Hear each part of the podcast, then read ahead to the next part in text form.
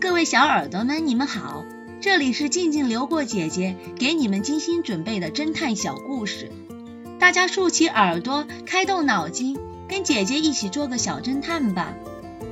小侦探系列一百九十八，抢劫 X 神探。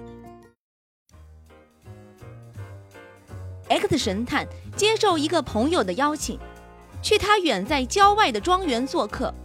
晚上十一点。X 神探准备回家的时候，发现自己的汽车坏了。嘿，别看你那辆破车了，我前不久刚买了一辆特大的越野车，你就开那车回去吧。朋友得意洋洋地向 X 神探炫耀自己的大家伙，那车的轮胎比一般的越野车要高一倍，整辆越野车看上去就像一头巨大的机械野兽。X 神探接过车钥匙，也好，晚上开这种车安全些，谢谢你了。开着特大越野车上路了，大越野车跑起来又快又稳。深夜路上又没其他车子，因此 X 神探越开越快。快到一片小树林时，他发现路中间停着一辆小汽车，不禁地提高了警惕。X 神探小心地减慢车速，准备从小汽车旁绕过。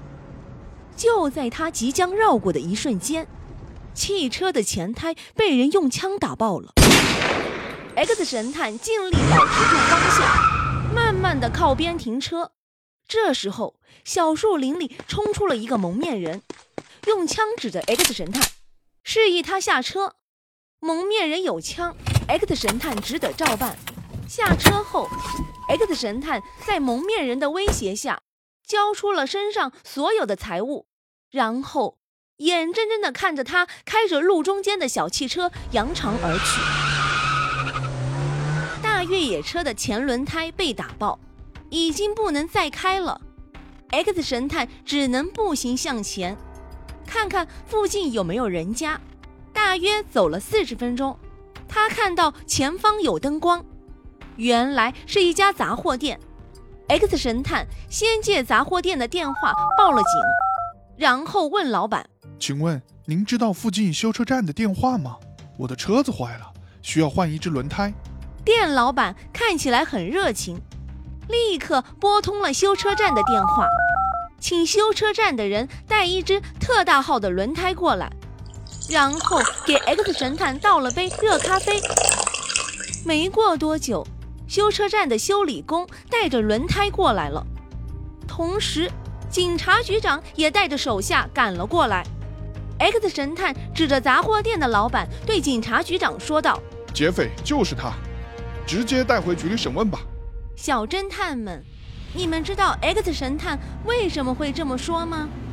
下集告诉你们答案哦。月见草，这个故事的真相是。因为尸体下面的月见草开着花，月见草只有在晚上才开花。如果死者真的是昨天下午在这里自杀的，那么压在尸体下面的月见草就不应该是盛开的。这表明尸体是昨天晚上被人扔在这里的。这个有毒的果汁瓶只是为了迷惑人而已。